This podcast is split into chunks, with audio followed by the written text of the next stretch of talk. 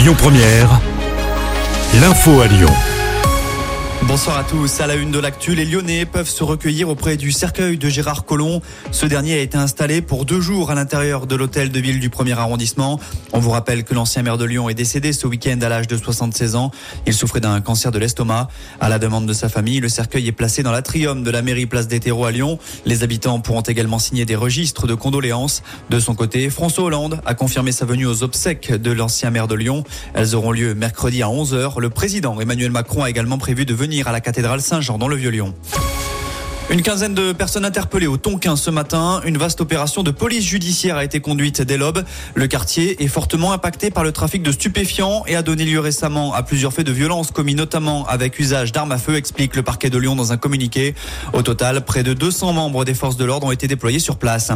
L'actu, c'est aussi cette journée sans cours au collège Louis Aragon de Vénissieux.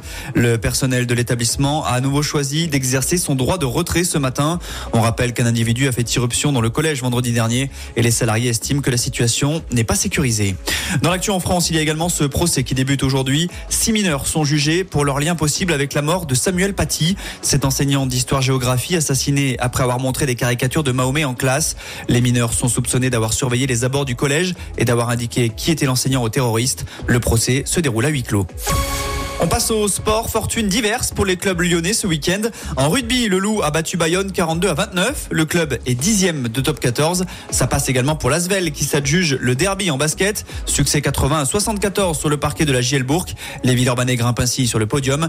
En revanche, en foot, l'OL n'a pas profité de la défaite de Clermont samedi. Les Lyonnais ont également perdu face au LOSC. C'était hier soir, revers 2-0, le septième de la saison déjà. Les joueurs de Fabio Grosso restent évidemment derniers de Ligue 1. Et puis on termine avec cette info qui va vous intéresser si vous adorez les frites. Le prix des pommes de terre flambe, plus 23% en un an selon les dernières données de l'INSEE. Parmi les raisons avancées, une mauvaise récolte combinée à la sécheresse.